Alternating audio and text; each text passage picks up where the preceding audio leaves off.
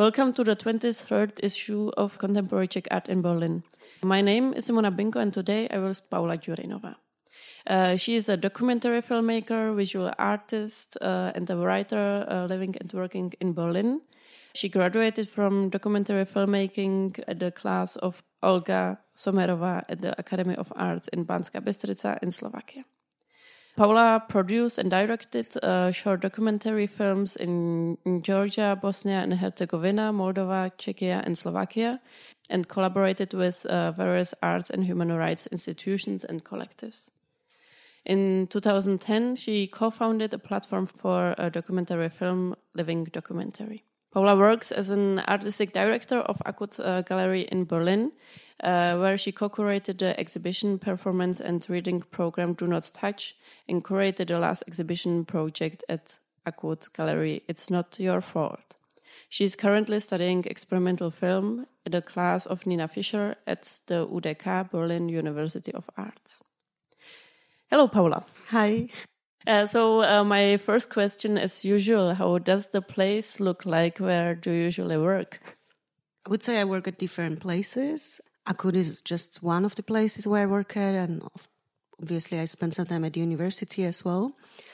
But how Akut Machnoi looks like, it's luckily just around the corner from where I live, and I always lived in this neighborhood, or like for many years. So Akut was for me always the place to go, actually, for culture.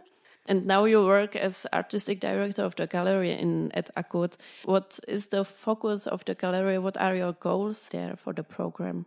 Akut Gallery is part of uh, Akut Kunsthaus, which has also different facilities, studio, club, cinema, theater. So I think this is also quite a big advantage for the, the place where we are situated and uh, we can also expand the, the gallery program. So we always like to do uh, sort of like an off program with readings or performances and bringing like wider context to the exhibitions that we have and also create a community around the gallery. We mostly work on exhibitions that are dealing with a, I would say like society and we like to bring voices that are maybe underrepresented and uh, could you tell us also about your recent projects as well there? As I mentioned, you curated the exhibition It's Not Your Fault, uh, where you have showed also works of the Czech artist uh, Barbora Kleinhamplova. What was this project about? This project, it's a topic of collective and political aspects of anxiety and uh, sickness and trauma. I've been researching sort of uh, topics in artist practices, but also in my artist practice uh, since some years now. And that's how also I got to know the work of Barbara. And I found it really interesting to put two artists into a dialogue in the exhibition. When I learned about the work of Sophie Hoyle, the British artist, uh, I I felt like there is this connection with Barbara's work. Could you tell us a little bit more about the body of work of uh, Barbora Kleinhamplova? How does she work and uh, what did she also exhibit in this uh, exhibition? Barbara researches and portrays the relationship of human existence and uh, complex contemporary political and economical institution. And I feel like she's portraying our experience of being part of these social constructs and institutions that we basically didn't consent to. And this is what I found really interesting about it. Her video works often portray different group scenarios, such as, for instance, the work that was part of the It's Not Your Fault exhibition, which is titled Sometimes They Almost Feel Happy. It's like a group session of people just performing some, from the first look, quite bizarre ritual where we don't really know where it's going to lead them to, but also they don't really know. This is the reenactment of a laughing yoga session. Laughing yoga has been used in uh, Asian culture, but in Western uh, Europe, it's like very present in the corporate coaching sessions. And this is also the surrounding that Barbara have chosen for the performance. It's a blank, empty, hostile office room where the people perform this sort of very wide spectrum of emotions. But actually, you are not only a curator at Akut, but uh, you have studied documentary film. So let's talk also about it. You have already produced a series of films. Could you tell us what are the topics which you are interested in and maybe tell us also how did it came that you have produced the most of your films in the uh, southeastern region of Europe? Actually, if I would like bridge from the the last exhibition to my documentary film practice, it was also quite important for me that, where I basically come from, and that's the documentary film and video, because Sophie and Barbara mainly work with uh, the format of video, and I and I felt where like there is this documentary aspect that was super interesting to me. Yeah, for me, documentary film is like it's such a hybrid format. You can never put it into a box so it gives you so many possibilities.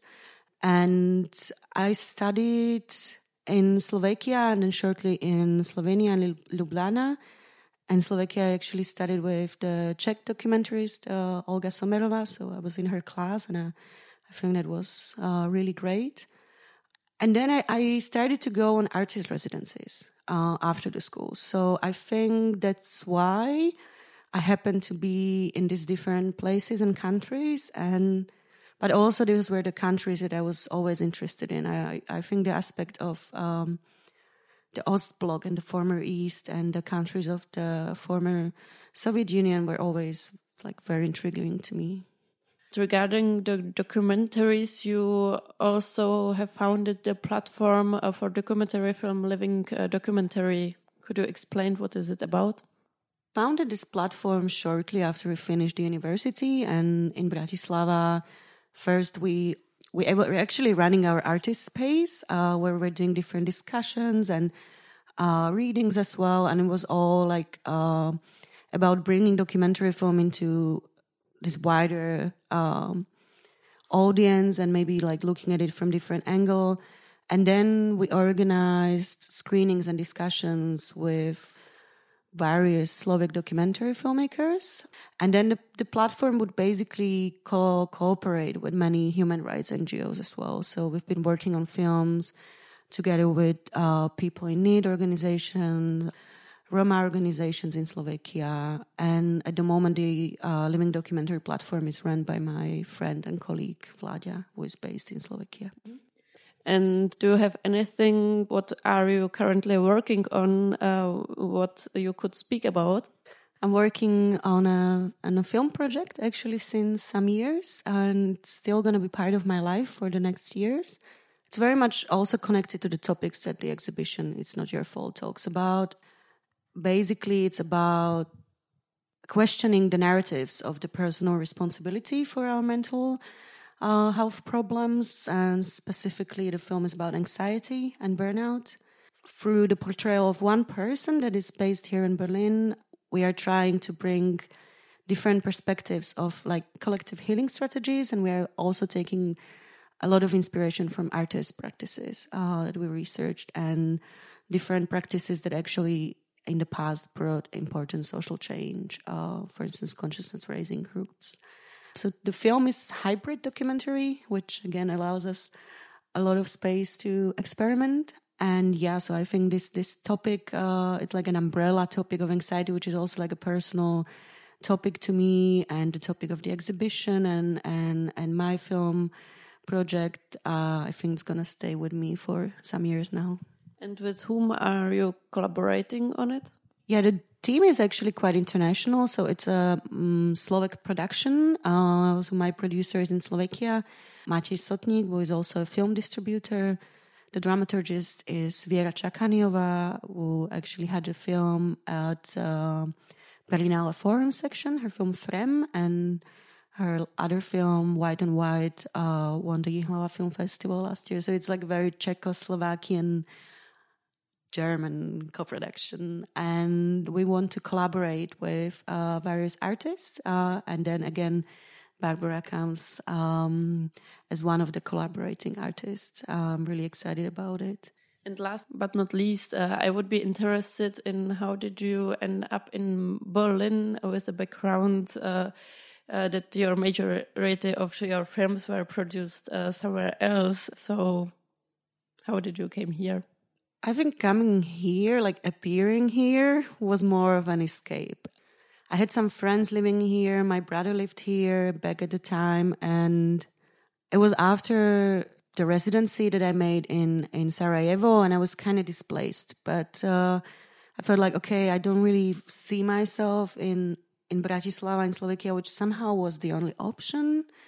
Um, so I came here, and I was in Berlin before, uh, and obviously it wasn't really easy. I mean, like not not really speaking German and not really like being part of uh, some established community.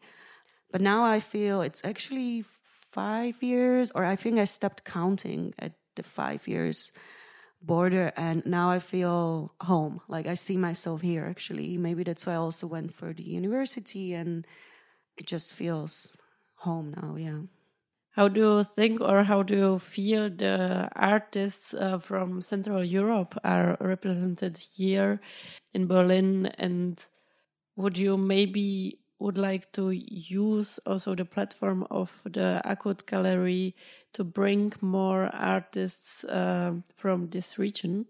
I'm just trying to think how the artists from the region of Czechoslovakia are represented here they appear, I think, every now and then in different uh, institutions. So I wouldn't say it's like some organized, besides the Czech Center, uh, some sort of organized activity. It's, um, but in terms of film, for instance, there are films represented, for instance, at the Berlinale Film Festival, which is super prestigious, and the Czech and Slovak films appear there in the program every year. And with Akut Gallery, we are not really aiming like on the level of nationality when selecting the artist or when inviting the artist. So this wouldn't be like the the decisive factor for us, of course. But since I I'm a bit like knowledgeable in that scene, it makes sense to invite the artists because I know their works. I know that okay, these are really great artists, and it's it's amazing to have the opportunity to actually bring them to Berlin.